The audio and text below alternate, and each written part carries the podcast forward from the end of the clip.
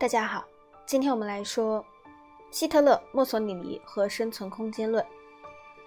因为我的书的版本换了，所以说可能跟上节内容有稍微大的不同。希特勒和墨索里尼都通过宣扬生存空间的需要，为他们的征服行径进行辩护。他们将国家的问题怪罪于缺失可以提供资源和市场的帝国。这一论点在这两个领导人的以下言论中得到了体现。希特勒一九三零年，如果德国人不能解决其空间缺乏的问题，不能为其工业打开国内市场，那么两千年就白费了。那时德国将从世界舞台上消失，更具活力的民族将继承我们的遗产。必须抢夺并守住空间。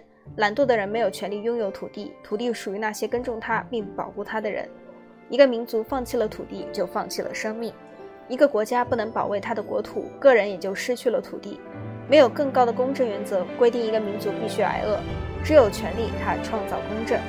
国会并不能创造这个地球上的所有权利，武力也能创造权利。问题是我们是希望生存，生存还是希望死亡？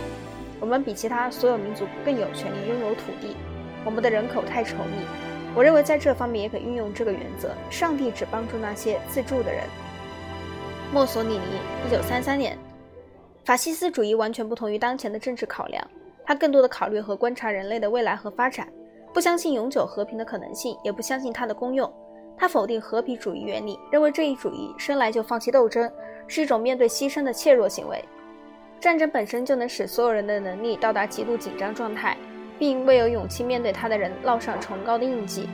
对法西斯主义来说，帝国的成长、国家的扩张、生命力的重要表现，衰落气象的对立面，那些正在兴起的民族。或经过衰落阶段重新兴起的民族，始终是帝国主义者。我们现在讲一下第三节西班牙内战的一些前面的内容。